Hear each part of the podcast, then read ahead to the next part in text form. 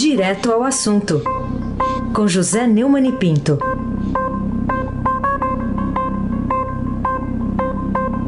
Oi, Neumani, bom dia. Bom dia, Raíssen Abac, Bárbara Guerra, Almirante Nelson e o seu pedalinho. Moacir Biasi, Clã Bonfim, Emanuel, Alice Isadora. Bom dia, melhor ouvinte. O ouvinte da Rádio Eldorado 107,3 FM. Então vamos lá. Aliás, eu, eu ouvi o seu comentário aqui sobre hum. a, o mau desempenho do Flamengo, viu, senhor Reis? Eu falei isso? É, foi... Não, não foi isso que eu falei. Foi por tabela, né? Foi por tabela. Foi só uma lembrancinha, uma lembrança aí. O assunto o Almirante, era... Nelson, o Almirante Nelson até se retirou aí da... da...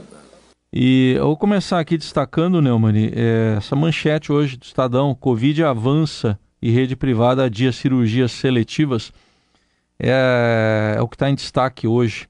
Ah, uma apuração que o Estadão fez, é, a seu ver, essa notícia expõe responsabilidade de governantes no, em todos os níveis? Como é que é isso?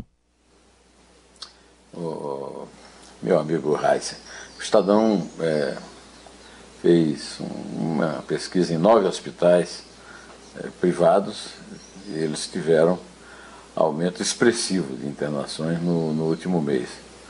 No Albert Einstein, com 55 por mês, né? chegou a 106 na quarta-feira. Né? É, no Samaritano e os outros hospitais do Grupo Américas, o volume de leitos dedicados à Covid foi ampliado em novembro.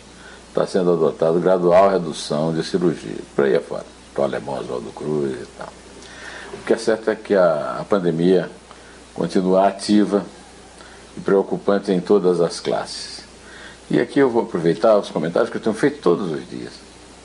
O Brasil é, é o pior caso de combate à pandemia no mundo, país enorme, país continental, mas o presidente é negacionista, é, além de negacionista, utiliza o seu discurso de ódio para criar inimigos que possam facilitar a sua reeleição o que, segundo as urnas demonstraram domingo, é, dia. É, último domingo, não parece assim tão fácil. Mas também esses inimigos é, se comportam à altura dele, ou seja, à baixura dele, né? Se houvesse essa palavra. O João Dória, no sábado, véspera da eleição, disse que uma possível é, subida de casos era fake news. Não era. Na segunda-feira, é, ele fez um recuo tímido para não ferir os seus financiadores que têm negócios prejudicados pelo, é, pelo isolamento social. O prefeito Bruno Covas também não se comportou à altura, inclusive dos votos que recebeu para se reeleger. É, todos eles estão é, é demonstrando um, um, um sentimento bastante negativo, né, de exploração política da morte e, é, do contágio por um vírus terrível das pessoas, demonstrando que a política brasileira não está à altura do povo brasileiro, mesmo tendo sido legitimamente eleito por ele. Nem o presidente, nem os governadores, nem os prefeitos, em especial o governador de São Paulo e o prefeito da capital. Lamento e critico, execro Aí se abaque. Aí se abaque é o craque, viu? Bom, Neumann, vamos falar do. Bem, vamos, fa... vamos falar do ministro Pazuello, que afirmou que propostas de vacinas não agradam e nas negociações, né, os números são pífios. Foi a declaração que ele deu aí, está retratada hoje em reportagem do Estadão, explicações que ele deu ao Poder Legislativo sobre a iminente, iminente perda de validade dos testes de Covid no armazém aqui em Cumbica, em Guarulhos, que aliás foi revelada também pelo Estadão. Você diria o que sobre essas explicações do ministro? O ministro reforçou seu negacionismo, seu puxa-saquismo, não sei se ele é negacionista ou apenas puxa o saco do chefe, que é negacionista. O ministro não deu nenhuma explicação sobre os testes, ao contrário, disse uma besteira que a própria Anvisa já rebateu, que os testes vão ser validados. Não deu explicações também sobre a questão dos insumos. Esses testes também estão parados porque não há os insumos para que eles sejam elaborados nos laboratórios. É, disse um monte de coisa que não tinha o menor sentido. Falou em quatro ondas, é, se referindo a, a episódios que não têm nada a ver falado num português, aí você comentou o Gerúndio, deve ter sido ele que, que escreveu essas coisas na, na nas, nos garranchos que foram colocados nesse vazamento. Né? O, o ministro não justificou nada, não explicou nada, não se defendeu e, e transferiu para tudo para trás, tentou justificar os erros também de Mandetta e de Nelson Tais, seus antecessores, que não fizeram um planejamento correto do combate à pandemia. Vamos, vamos, vamos agora colocar tudo aí para valer, né? Ah, na verdade, ele tenta justificar a própria incompetência óbvia e também de seus antecessores, o Luiz Henrique Mandetta e o Nelson Tais, mas, sobretudo, o negacionismo idiota de seu chefe, a quem gerou a obediência, o Jair Bolsonaro. Né? Estamos literalmente em maus lençóis e não tem marca. O ministro da Saúde é uma anta, o pior da história, o pior do mundo. Ah, eu aqui eh, leio aqui o que me escreveu um, um, dos meus inscritos no canal do José Neumann Pinto no YouTube, José Henrique Garcia. Bolsonaro é um grande fracasso e está conseguindo a grande proeza de ser pior do que Dilma Rousseff. Quero também adotar como minhas as palavras do palmeirense ilustre, o grande craque Raíssen Abac, a respeito do grande furo de Fabiana Cambrícoli, é, que é, primeiro revelou que 243 milhões de brasileiros, que somos só 210 milhões, portanto tem muito morto aí, é, tiveram seus é, dados sigilosos invadidos e agora, na nova reportagem de Cambrícoli, é, incluídos nele apelidos e ofensas. Dilma Rousseff, um xingamento vai, Bolsonaro, Manuela Dávila, petista, um pai com o nome do Lula, Xuxa Meneghel, o pai Luiz Floriano Bolsonaro, petista safada, Luciano Huck, com é, ofensas também. Então. Essa adulteração de conteúdo ofensivo foi corrigido, segundo o Ministério da Saúde. É, é uma pena, mas é, é, isso que a gente é obrigado a noticiar. São uns imbecis, mas também são uns, uns desonestos. Tem que estar todos presos, inclusive o ministro. Incidente, isso não é incidente, invasão, inclusão. Eu, quero saber quem foi o responsável. Essa empresa que se chama Zelo, né? O, é Zelo. O, Zelo com Zelo dois L's. Com dois L's, né? É. MBA Imóveis, não se pronunciaria, não se pronuncia, não se pronuncia. Eu concordo com Heisen e exijo punição responsáveis que sejam expostos à execração pública, punidos, e essa empresa deveria devolver o dinheiro que cobrou, dinheiro público, para fazer esse absurdo, para permitir esse absurdo. Aí sem abaque, o craque. Bom, Neumann, outro destaque, o Reino Unido sai à frente na vacinação em massa, também é um título aqui de uma chamada do Estadão.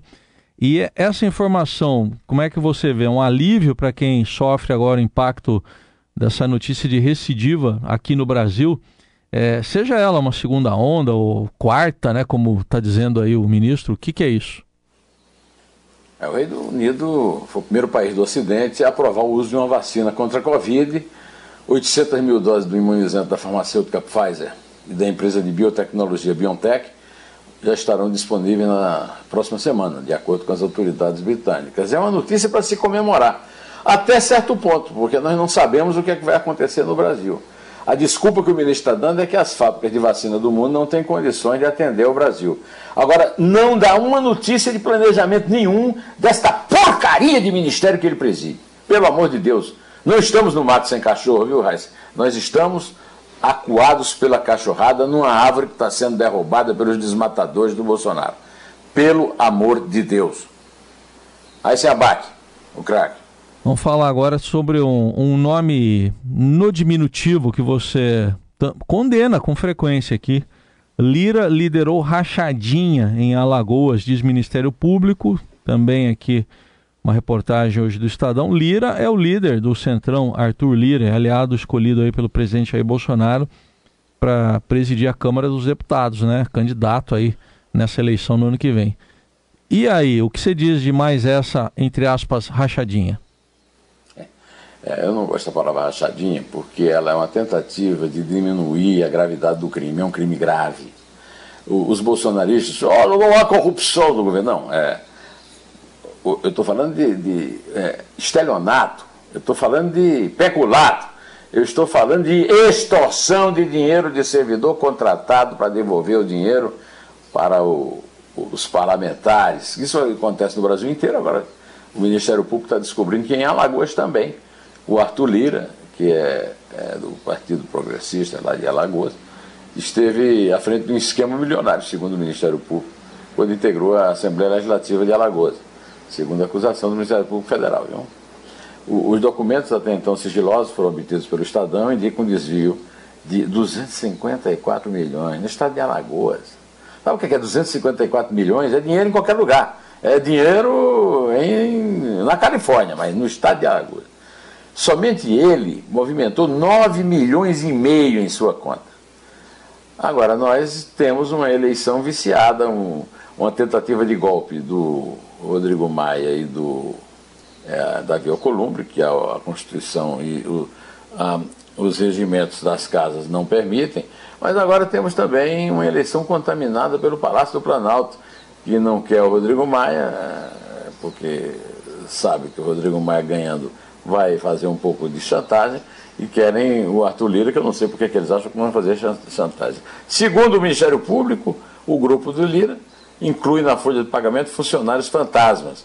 O esquema, afirma a acusação, usava empresas de terceiros para simular negociações e empréstimos pessoais como forma de. É, quer dizer, é, é, é um peculato sofisticado.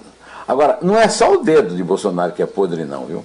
É uma visão oportunista, essa de que corrupção sempre envolve grandes quantias de propina do Odebrecht para concentrar tudo no PT. A extorsão de servidores é suja, é conveniente, é uma prática antiga do pior tipo de corrupção, é desvio do dinheiro público que lida com milhões.